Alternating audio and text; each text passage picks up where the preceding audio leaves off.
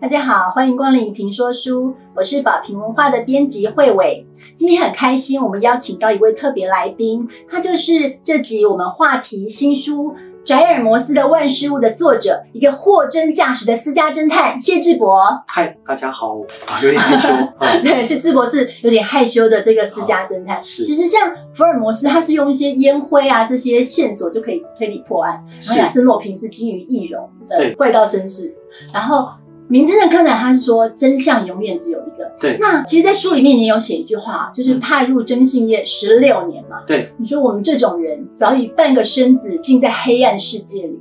对，你的脑袋里面其实是十六年来，你是存了很多这种案件的幽暗秘密，然后你把它改编写成了这一本《宅尔摩斯的万事屋》。对，没错。那我很好奇啊，为什么征信社是万事屋？然后真实的私家侦探到底是在做什么？把征信社定义成万事屋，应该是我自己给这个征信社的定义。嗯我相信每一个人对于自己的职业都有一份属于自己的定锚。嗯嗯我认为一个好的征信社就是能替所有的客户排忧解难，让客户安心，让他可以获得更好的事情解决的方式。嗯所以我把自己定位成万事屋。嗯，那同时，因为我呃很喜欢一个动漫叫《银魂》。对啊，你是动漫宅啊，然后因为《银魂》里面主角所在的单位，他们就是自称是万事屋，嘛，其实就像是便利商店一样，什么问题我们都可以帮你解决。是，所以说我就觉得一个好的征信业者就应该像万事屋一样，嗯什么事都要能替客户想方设法去执行跟完成。所以其实你们平常有哪些是最主要的几个案件类型？其实外遇收证还是占大宗，因为国人对呃征信业的印象都停留在抓猴居多，呃，其次的就是寻人讨债。哦那我自己个人不太喜欢接讨债的案件。嗯嗯那除此之外的，还有像我们公司比较常做的，收集就诈骗的证据。嗯有些人可能被诈骗了，哦但是他没有意识到他被诈骗，那我们就协助他去了解他的状况。这个是现在非常需要的一个业务内容哎、啊，是，没然后错，其实你在书里面有写到，嗯你说十个从事征信业的，对有九个是看福尔摩斯长大的。是，像我自己也是很爱亚森罗平、嗯福尔摩斯，所以编到你的书很兴奋。那你呢？你又是怎么入行的？可以说说入行的故事。呃，其实我本来离开大学以后，在中原大学那边买摆了一个鸡台鸡台摊，在卖鸡排。然后那时候因为嘴巴甜，然后又还年轻，所以其实生意还不错。嗯那后来有一天要摆摊的时候，看到餐车整个被偷走了，那去报案，警方也一直想劝退我。那后来我就自己去里长办公室啊，或者父亲店家调监视器，但监视器的画质也通常都不是太好，后来就还是不了了之。那我就想说，如果今天有人可以协助我去处理这事情，该多好！嗯因为我还年轻，我餐车丢了，我再赚钱就好。但是如果今天他是一个呃年纪比较长的老先生，那可能这餐车是他唯一的命，他该怎么办？那后来我看到报纸上某一家征信社在跟调查员，那我想象中哎，就跟可能跟亚森罗平啊，或者是金田一，呃，哦好像很像。嗯好，那我就去应征。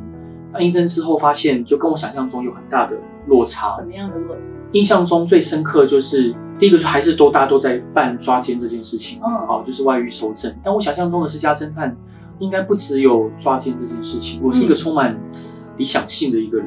感觉出来，其实从你书里面的这些文字和故事啊，就感觉出来，除了捉奸以外。对那其他还有像很疗愈人心的故事，有那种紧张的、刺激的，但是也有很疗愈的故事。是，我相信读者可以从你书里的这些故事去去感受到。嗯哼，所以其实像你在书里面有写到这一段经过嘛，对然后你就把它当做是一个命定。那踏入这个命定的行业以后，我们等一下就要来分享一下，嗯有几个是智博他觉得呃印象最深刻的案件故事。智博其实看你的书里面哦，那些故事，我觉得你是被征信业耽误的小说家，然后里面每一个故事真正都是人生如戏，对，然后有这种很曲折离奇的寻人和跟监啊，嗯。然后当然也有你刚刚说的，你们最大宗的案件类型，嗯。就是外遇的案件嘛。对，那有没有你印象最深刻的一个外遇的案件？好，其实每一个案件都很深刻的烙在心上，嗯，因为我觉得做征信社就是参与每一个人的人生，人生，而且重要转捩点。印象有一个很深刻的案件是这样子，就是我们客户他是一个老师，嗯但是他先生是竹科一家知名企业的高阶主管。呃，她嫁给先生之后，因为生了三个孩子，其中大的那个跟第二的那一个都有严重的身心问题，所以她选择辞去教职，然后全力的去支持丈夫的事业跟照顾孩子。委托我的时候，她已经五十多岁了。她告诉我说，有一次他去看医生。因为他可能有一些妇科的状况，然后医生跟他讲说这是性病，这个要找先生一起来治疗。他跟先生说，那医生说要我们一起治疗。嗯，他先生竟然就跟他讲说，你一定在外面乱搞，你一定是有别的男人才会染上这。分明是先生反咬吧？怎么可能？所以他就很崩溃，因为他这辈子除了他先生以外，没有其他的这对象，从来没有。他一直都知道他先生是有问题跟状况，但他不敢调查。嗯，那后来他就。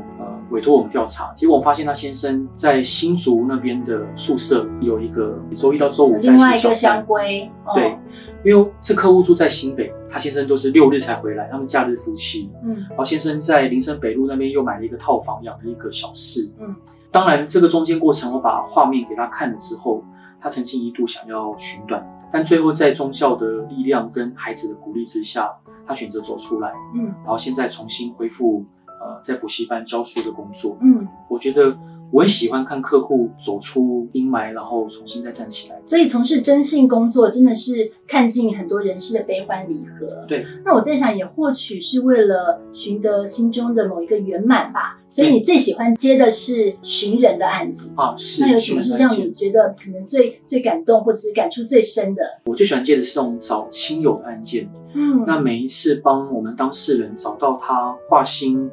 萦绕在心头已久的亲友，我都觉得哎是一件很棒的事，真的。但并不是每一件案件都能顺利的找到。那我想分享是有一个案件，是一对父母，他来找我，他想找他的孩子。他孩子在从马祖返回台湾的轮船上面，我们在监视器上面看到他的孩子就是把鞋子脱掉，嗯，那脱掉之后，他在甲板上就是来回踱步，嗯，然后越走越快，越走越快，最后就一跃而下，跳到了海里面。那监视器最后的画面就看到他孩子的头在海上载浮载沉。嗯，那他告诉我说，他知道几率根本就很低，然后他还是希望说我能协助他，帮他找看看他孩子的下落。他问我说要多少钱？嗯，那我说不用钱，我不收任何费用，因为我也想帮忙找到。